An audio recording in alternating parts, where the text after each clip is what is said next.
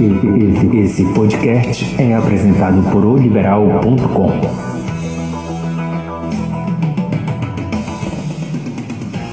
Olá, amigos. Um abraço para todo mundo. Uma boa sexta-feira. Deixa eu desejar logo um bom final de semana para todo mundo, né? Vamos falar do jogo de ontem entre Remo e Castanhal. Olha, gente, na minha época, quando eu bati uma bolinha, lá no Remo tinha um roupeiro grande roupeiro, por sinal, fez história no Baianão, chamado Durval. O Durval, quando a molecada chegava e subia pro profissional para treinar, ele dizia: lá vem mais um suja-roupa aí.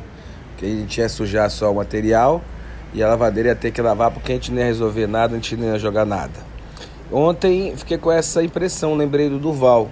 O Remo ontem foi para sujar roupa no Mangueirão. Sinceramente, o Castanhal também, né? Não fica atrás pelo futebol que os dois times apresentaram ontem. Eu fiquei com a impressão que o Remo entrou em campo ontem para cumprir tabela, se vencer legal, mas embora pensar que domingo a gente tem um jogo pela Série C do Campeonato Brasileiro para fazer seis pontos e já arrancar na frente da competição.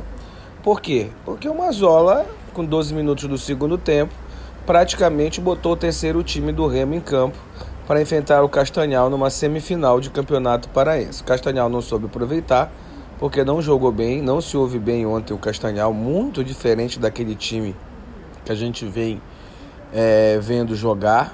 O time do Arthur ontem não jogou porcaria nenhuma. E o Remo também não. Tanto prova que o resultado de 1 a 0 ficou maravilhoso, foi goleada para o Remo. Até porque quem fez o gol foi o time do Castanhal, né? Fez o gol contra o Lucão, se eu não estou enganado, botou para dentro a bola no ataque despretensioso do clube do Remo.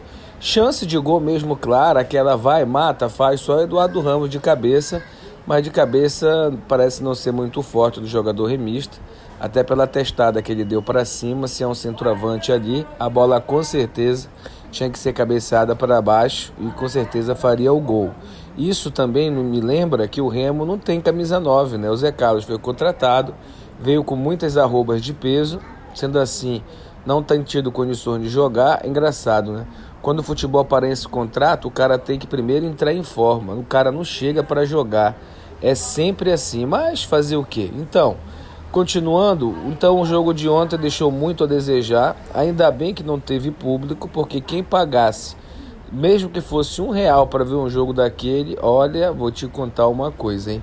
duas semifinais, uma animada, que saiu cinco gols na partida contra no Paysandu contra o Paragominas e ontem uma decepção. Para quem cravou que o Paysandu ia passar fácil pelo Paragominas e o Remo ia ter dificuldades com o Castanhal, errou tudo, né?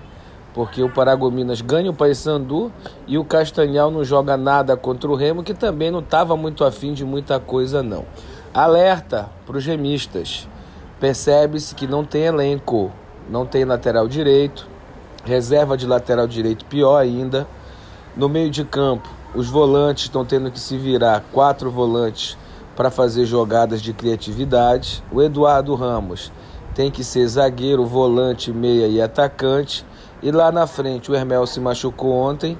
Se não tiver bom para domingo, seja o que Deus quiser, porque é o único cara mais ofensivo na equipe do Mazola. Fico por aqui, esperando o final de semana de sucesso para o futebol paraense na Série C do Campeonato Brasileiro. Já no Parazão, na quarta, o Paysandu vai tentar passar pelo Paragominas para chegar à final.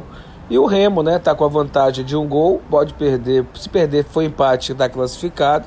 Se perder por 1 a 0 ou um gol de diferença, vai para pênalti. Castanhal vencer com mais de, do, de um gol, ou seja, dois gols, consegue a vaga na final do campeonato. Tem muita água para rolar e pouco futebol para assistir, parece, né? Um abraço a todos, bom final de semana.